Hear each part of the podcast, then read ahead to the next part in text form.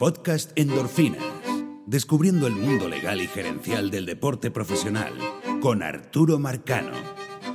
Bienvenidos a un nuevo capítulo de Endorfinas, el segundo en dos semanas, así que no, no se pueden quejar. Y además, pero este está relacionado con la semana pasada.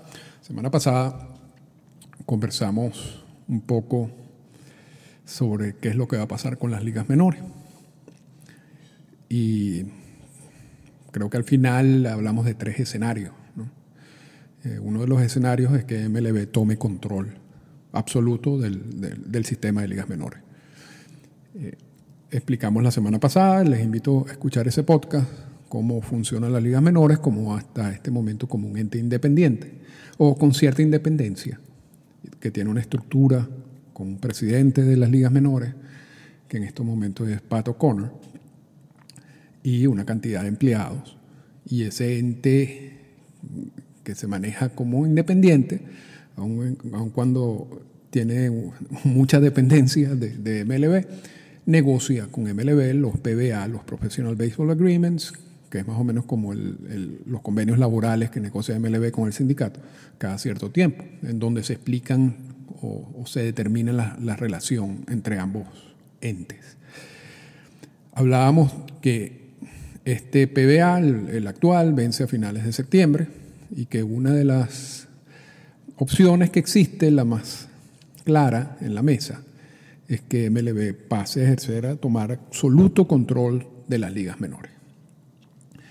Y por supuesto eso implica que toda esa estructura de presidente y los empleados eh, de Minor League Baseball no tienen razón de ser. ¿Ok? Y hablábamos la semana pasada que ese es uno de los tres escenarios. ¿no? y un escenario es ese, que al, final del PBA eh, MLB tome control absoluto de las ligas menores. El otro escenario es que firmen un nuevo PBA y se mantenga la relación como está o como ha sido por los últimos 100 años, eh, que eso es una, una de las opciones que básicamente yo creo que, por lo que voy a decir más adelante, está descartada. Y la tercera opción es que no se, que MLB no, no asuma el control absoluto ya en septiembre, sino eh, den un tiempo para continuar, un plazo para continuar las negociaciones que luego pueda terminar en otro PBA, pero repito, eso también está relacionado con, la opción anterior, por lo cual yo también la descartaría. Entonces, creo, y a pesar de que existen, por supuesto, algunos detalles logísticos, y esto no va a ser tan fácil como que vence el PBA, MLB toma control y ya, yo creo que hay asuntos contractuales que quizás puedan llevar cierto tiempo para que MLB pueda tener control absoluto del, sistema de ligas menores. Pero lo más seguro, lo más seguro, es que al finalizar de este PBA, cuando venza este PBA, esa va a ser la, nueva realidad. El sistema de ligas menores va a desaparecer, tal como lo hemos conocido por los últimos 100 años, y MLB tomará control y después veremos qué va a hacer MLB con el sistema de ligas menores. Ahora, ¿cómo llegamos ya a esta conclusión? en estos momentos estoy grabando esto el 8 de septiembre. Eh, hoy, hace pocos minutos, Pato Connor, quien tiene mucho tiempo como presidente de las ligas menores, y a quien se le da crédito por muchos de los cambios que han hecho las ligas menores en los últimos años, y que tiene tiempo también O'Connor declarándole una guerra a MLB en, estos, en este proceso de negociación del PBA. Que a diferencia, por ejemplo, Tony Clark puede declararle la guerra a MLB. Esa es, ese es su, labor. Y, eso no implica que vaya a dejar el cargo o que MLB va a presionar al sindicato para que Tony Clark se vaya. Eso, eh, además, yo creo que eh, eso es ilegal. En el caso de las ligas menores, yo creo y no lo estoy diciendo ahorita, lo vengo diciendo desde hace tiempo. Y, tengo tiempo también comparando lo que está pasando con las ligas menores con, la famosa huelga de los umpires que ya hablamos en el capítulo anterior. Yo creo que O'Connor jugó mal la partida desde el principio. Ya, tiene tiempo una, una relación violenta, si se quiere, entre ligas menores y Major League Baseball. Hubo un intercambio de comunicados cercano al Winter Meetings que fue en San Diego. Por cierto, los Winter Meetings de San Diego fueron extraños porque Minor League Baseball estaba en un hotel y Major League Baseball estaba en otro. Normalmente están todos juntos en un mismo sitio, pero la división era tan grande, aun cuando parece que esa división o esa, o esa estructura había sido igual que en otros años, pero en este caso, más que la división física, era la división emocional, si se quiere, de los dos entes. Y, por alrededor de esa época, Minor League Baseball sacó varios comunicados bastante violentos en contra de Manfred, en contra de Dan Hallen, en contra de Major League Baseball. Cuando yo leí esos comunicados, yo no, la verdad que honestamente que no entendía cuál era la, estrategia que tenía O'Connor. Era posible que él, que él, estaba considerando algunas armas que tenía, el hecho de que hay muchos equipos de ligas menores en distintas ciudades en Estados Unidos, el lobby que puede tener eso en el Congreso de los Estados Unidos. O sea, hay una cantidad de, factores que O'Connor consideró que tenía a su favor, porque si no, no, ¿para qué hace esa estrategia? Y, apostó todo para esa estrategia. Y los comunicados eran muy violentos para un ente que realmente dependía de Major League Baseball. Que en cualquier momento Major League Baseball le iba a decir, mira, tú sabes cómo es la cosa, yo voy a, yo voy a manejar esto solo. repito, esto no es el sindicato, tú no puedes hacer eso con, con o sea, Major League Baseball no puede hacer eso con el sindicato, es ilegal. Pero con un ente que es falso, o sea, que es una, eh, ficticio, eh, y, y que depende muchísimo de Major League Baseball, asumir esa estrategia era una locura. Y eso lo eso no, lo estoy diciendo ahorita, eso lo vengo yo diciendo desde el Winter Meeting. Y debe estar reflejado en algunos, algunos de los podcasts. Si no, por supuesto, en, algunos de los tweets que, que, he publicado, seguro están eh, esas reflexiones. Pero esa estrategia era una locura de Pato Connor. Y fue pasando el tiempo y Major League Baseball fue consolidando su plan. Fue, estaba en los mismos Winter Meetings. Y, por eso es que yo estoy casi seguro de que esto yo ya lo, he tocado de alguna manera en endorfina. En los mismos Winter Meetings, Major League Baseball se estaba negociando con las ligas independientes para ver cómo creaba un sistema eh, expandido, si se quiere, de ligas menores en donde las ligas independientes iban a jugar un rol. Se iban a desaparecer equipos de ligas menores, había, pero a ampliar las ligas independientes, por ejemplo, la Atlantic League, y la Atlantic League iba a llenar espacio, que, que iban a estar abandonando los equipos de ligas menores que ya no iban a pertenecer al sistema. Esas negociaciones ya se estaban dando en el pasado Winter Meeting. Paralelamente a, la guerra que tenía O'Connor contra Major League Baseball. Y Major League Baseball simplemente no le prestó atención. Se concentró en su estrategia, fue buscando aliados dentro de esos dueños de, equipos de ligas menores que prefieren tener como socio a Major League Baseball a, seguir en una, estructura eh, totalmente dependiente y como más que dependiente, es como un puente, ¿no? Yo soy el dueño, entonces yo negocio con Minor League Baseball, que es una estructura allí, y Minor League Baseball es el que negocia con Major League Baseball. ¿Por qué? El intermediario, negocio yo directamente con Major League Baseball. Y esa es la manera como se lo está vendiendo, básicamente, Major League Baseball a algunos dueños de equipo y ha logrado el apoyo de estos dueños de equipo al punto, y esto también lo tocamos la semana pasada, y esto, muchas este, bueno, lo de hoy no tanto, la de la semana pasada sí, y lo, aclaro en el podcast, mucha de esa información está de un artículo de ESPN eh, de TJ Quinn y un grupo de ESPN, de reporteros de ESPN, que, que, hicieron un buen resumen de eso, y también de JJ Cooper de Béisbol América, que ha sido la persona que más le ha dado seguimiento a todo esto. Lo, lo, lo que estoy diciendo hoy, eso, no, eso lo vi yo. Y, estoy simplemente uniendo piezas en el día de hoy. Pero lo cierto es que MLB ha consolidado su estrategia en los últimos meses, al punto que las mesas de negociación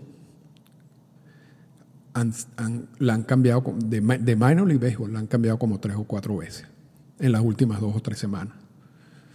Donde había gente que apoyaba, si se quiere, a O'Connor, después hubo gente que apoyaba a Major League Baseball, después lo sacaron y volvieron a poner gente que apoyaban a O'Connor o la visión de O'Connor y luego ahora. Eh, pero todo esto concluye, si se quiere, en el día de hoy, cuando cuando leemos el anuncio de que Pat O'Connor se retira. Y entonces aquí es donde ya uno la noticia, uno tiene que darle la, explicación, ¿no? No es que se retira. Bueno, se retira eh, legalmente, quizás algunas consideraciones legales allí, algunos beneficios que vaya a recibir por el retiro, no sé, no sé pero realmente lo que está pasando, porque olvídense que O'Connor, luego de hacer todo esto que, estaba, que venía haciendo, y después de declararle la guerra a Major League Baseball, y después de tratar de mantener la, lo que sería el PBA, o sería la, la, firma del nuevo PBA, se quería quedar en el cargo. no, no, no, no, esto no tiene ningún tipo de sentido, ningún tipo de sentido si existe alguna posibilidad de que se haya firmado un nuevo PBA. Porque precisamente es por Paro Connor y su posición que estamos aquí. O, que se tomó esta, estos dos bandos, se formaron estos dos bandos totalmente radicalmente opuestos. Entonces, ¿por qué se retira O'Connor? Se retira primero porque pareciera ya plenamente seguro que Major League Baseball al final de, septiembre va a tomar control de, del sistema de ligas menores y lo va a manejar desde sus oficinas. O sea, esa estructura de Minor League Baseball, el presidente y todos los empleados va a desaparecer. Y será desde Nueva York que, operen ahora los, sistemas de ligas menores. Y cuáles serán las características y todo eso lo veremos poco a poco. Pero, pero eso va a ser así porque, porque el retiro de O'Connor es precisamente esa señal. Para que O'Connor no quiere quedarse allí para que el finales de septiembre Major League Baseball tome control del sistema y lo vote. Que es lo primero que iban a hacer. O lo primero que van a hacer. Lo iban a hacer porque ya se retiró. O sea, al día siguiente de que venza el PBA, si O'Connor seguía allí, lo iban a votar. Eso es absoluto, plenamente, pueden estar plenamente seguros de eso y eso motiva lo que leímos hoy, la renuncia de Pato Cono. Bueno, esto, esto, es totalmente sencillo. No fue que se cansó del cargo, no fue que ya tenía mucho tiempo, no fue que quiere ceder el testigo a vos. No, no.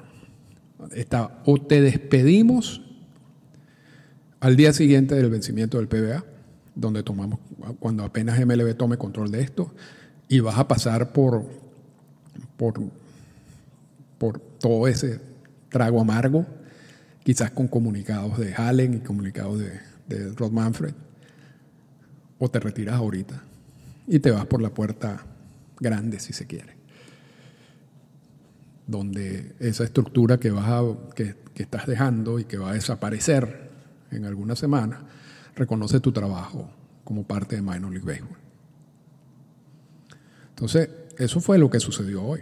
O sea, lo que sucedió hoy, y por eso estoy grabando esta endorfina, que va a ser corto, no, no, va a ser como la de la semana pasada. Eh, ya pareciera que es un claro indicio que, que Major League Baseball va a tomar control del sistema de ligas menores a final de septiembre. Ese sistema va a desaparecer. ¿Y cuáles son las características del nuevo sistema? No sabemos. No sabemos. De hecho, Vamos a agregar ese tema que también lo quería hablar y, tenía pensado grabar algo al respecto, pero vamos, vamos a tocarlo por encima. La semana pasada eh, se filtró un, una especie de torneo que está promoviendo supuestamente MLB con algunos, con los equipos de ligas menores, es una especie de, de copa, creo que le llaman así, en donde en el transcurso de la temporada vamos a ver enfrentamientos entre equipos de grandes ligas y equipos de ligas menores. Eh, copiando un poco el modelo del fútbol de algunos países europeos que no domino. Me, hicieron unos comentarios en Twitter y eh, estoy repitiéndolo, pero pareciera que el modelo viene de allá. Y a mí me parece, yo creo que eso es una manera también que tiene Major League Baseball de, de darle un beneficio adicional, si se quiere, a los dueños de equipo nuestro plan es este, ta, ta, ta, y uno de los beneficios adicionales es que vamos a hacer un torneo en donde el equipo de ligas mayores va a ir a jugar a donde estés tú, y eso te va a ayudar con la promoción de, tu equipo, cuestiones de mercadeo, cuestiones de televisión, eh, te va a dar visibilidad, etcétera, etcétera. Incluso yo y eso no está en el comunicado que salió la semana pasada, pero yo creo que sería muy interesante, muy interesante, que ese sea un torneo, por ejemplo, que también incorpore las ligas independientes. ¿Y por qué no incorpore las ligas asiáticas? Y incorpore a la Liga Mexicana de Béisbol, por ejemplo. Y se crea un torneo de clubes, si se quiere, de equipos, para, clubes para, para usar otra vez la terminología de fútbol. Eh, y yo creo que eso sería atractivo. Yo, a, mí me parece que cualquier idea que sirva para promocionar el juego, para llegarle a personas que normalmente no ven los partidos y que se, por ese lado se, se enganchen, si se quiere, al, al, béisbol de grandes ligas. Yo, a mí me gusta. O sea, cualquiera de esas ideas a mí me gusta. Yo, yo no descarto ninguna de esas ideas.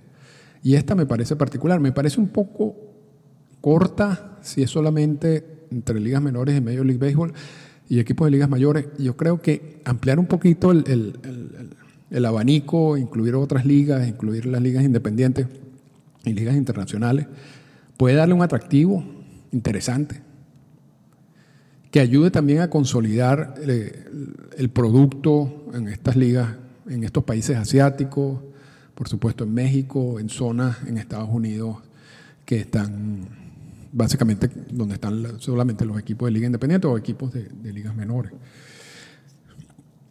Me parece interesante, simplemente lo, digo así. Y no me, no me extraña para nada que se filtre también días antes de, de la renuncia de Pat O'Connor, porque me parece que es el tipo de caramelitos que están poniendo Major League Baseball en la mesa para terminar de conseguir los votos necesarios o el apoyo necesario para simplemente terminar de matar, si se quiere, a Pato Y me parece a mí que ya lo lograron. Bueno, ya con la renuncia eso es evidente. Pero Pato Connor estaba muerto desde hace tiempo, desde hace tiempo. Porque la, la estrategia que él quiso implementar tenía un alto riesgo, un alto riesgo, y las cosas no le salieron bien. Y no había, esto, esto no tenía otra solución, o sea, no tenía otra alternativa. O, o triunfaba con la firma de un nuevo PBA y se convertía, de hecho, si se quiere, en una figura no con tanto poder como Rod Manfred, porque Rod Manfred maneja una industria que genera más de 10 mil millones de dólares, pero sí un personaje con un poder bastante respetable. Un personaje que enfrenta a MLB y hasta cierto punto le gana a MLB. Y se mantiene vivo, y mantiene vivo un ente que es dependiente de MLB, pero que maneja, se maneja de manera independiente, tiene mucho mérito. Eso tendría mucho mérito de haberlo logrado. Pero fracasó y cuando tú fracasas en, ese, en, en esas apuestas, el precio es alto, el precio es tu cargo. Y eso fue lo que vimos hoy con la renuncia. todo es muy formal, todo es muy elegante, pero realmente lo que pasó es que Paro fracasó en su estrategia y eso le costó el puesto. Y le costó el puesto a él y le costó el puesto a toda la gente que trabajaba con él. Porque el sistema de ligas menores ya no va a depender de, ese, de esa estructura, se va a manejar, desde, repito, desde las oficinas de Nueva York. Y para más detalles de qué pasará con el nuevo sistema, habrá que esperar. Habrá que esperar. Repito, esto es 8, 8 de septiembre. Yo estoy haciendo simplemente este análisis con base a la renuncia de Paro Connor. Esto no, no ha habido una, ninguna noticia oficial de MLB de que a final de septiembre ellos van a tomar absoluta posesión. Se ha mencionado en, las notas de ESPN, se han, se han, mencionado infinidad de veces en las notas de Béisbol América, eh, pero eso no ha habido nada todavía formal. Yo creo que es simplemente un comentario por lo que estamos viendo, pero esto viene desde hace tiempo. Así que con eso les dejo el endorfinas de, de esta semana y repito, dos endorfinas en dos semanas, así que vamos bien.